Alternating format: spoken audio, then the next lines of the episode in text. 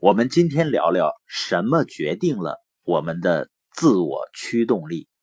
我们看看刚刚当选的美国总统特朗普啊，已经七十岁高龄，而且还是亿万富翁，竟然呢去竞选美国总统。想想呢，都觉得是一个很累的活那这种人身上的强大的驱动力啊，真的是让人很难想象的。那究竟是什么决定了一个人的自我驱动力呢？可能很多朋友会说是一个人的想法，但我们却发现呢，有想法的人很多，甚至有很大梦想的人，但是呢，真正去实现想法的人却。并不是很多。你比如说，有的女孩子减肥，减肥呢都想减，但是真正减肥成功的呢还是少数。那是不是就是因为减肥太难了呢？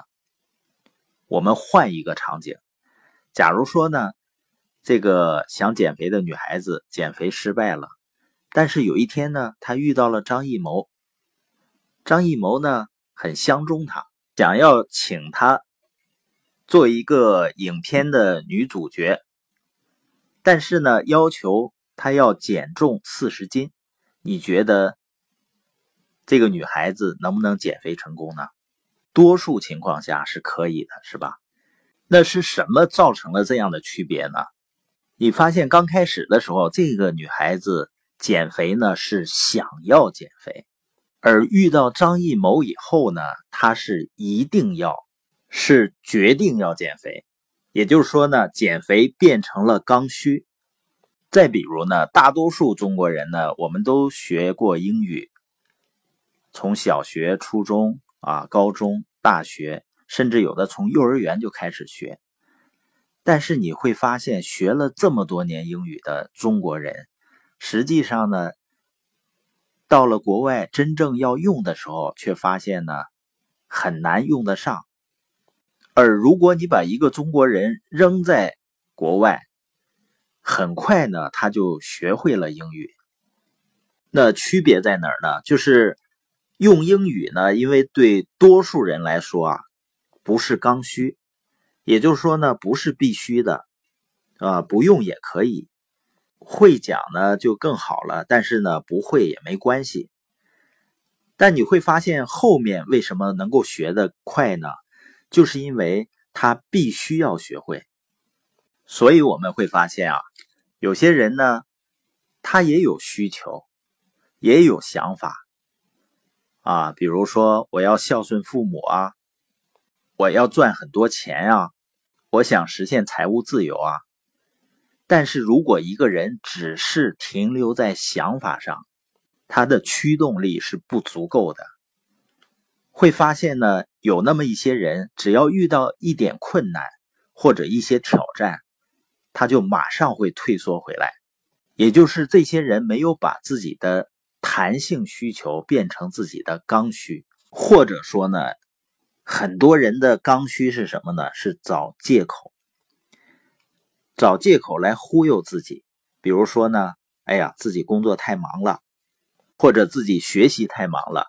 没有时间去创业，但是你真正问他说：“你这一年究竟忙了什么重要的工作？有哪些成绩？那你这一年呢，究竟学了多少东西？”实际上呢，很多人什么都说不出来。那为什么说找借口是刚需呢？很多人啊，就像沙漠里那个鸵鸟一样，你知道，鸵鸟呢看到敌人就跑，跑不动了呢，他就把头。一脑袋扎在沙子里面，自己看不见敌人了，就以为安全了。像小孩躲猫猫的游戏，他把手往脸上一捂，啊，他就认为你看不到他了。很多成年人呢，已经训练的自己极为擅长找借口。所以我们说呢，如果说多数人是什么专家的话，都可以评为叫找借口的专家。他通过找借口呢。来安慰自己，来骗自己，所以我说呢，很多人就是忽悠自己在。而科学家呢，对人大脑的研究呢，现在已经是突飞猛进了。他们有一个重要的结论是什么呢？就说人的大脑是可塑的，换句话说呢，就是一个人的大脑表面上看一辈子没有多大的变化，但是从里面来说肯定不是一成不变的。就是说，人大脑的灰质厚度都可以通过练习来增加的。也就是说，大脑一直在被塑造，被环境塑造。更重要的是呢，它竟然可以被自我塑造。当一个人把想要的东西变成自己决定要的，变成必须的，或者是刚需的东西的时候，就会对大脑进行重新的塑造。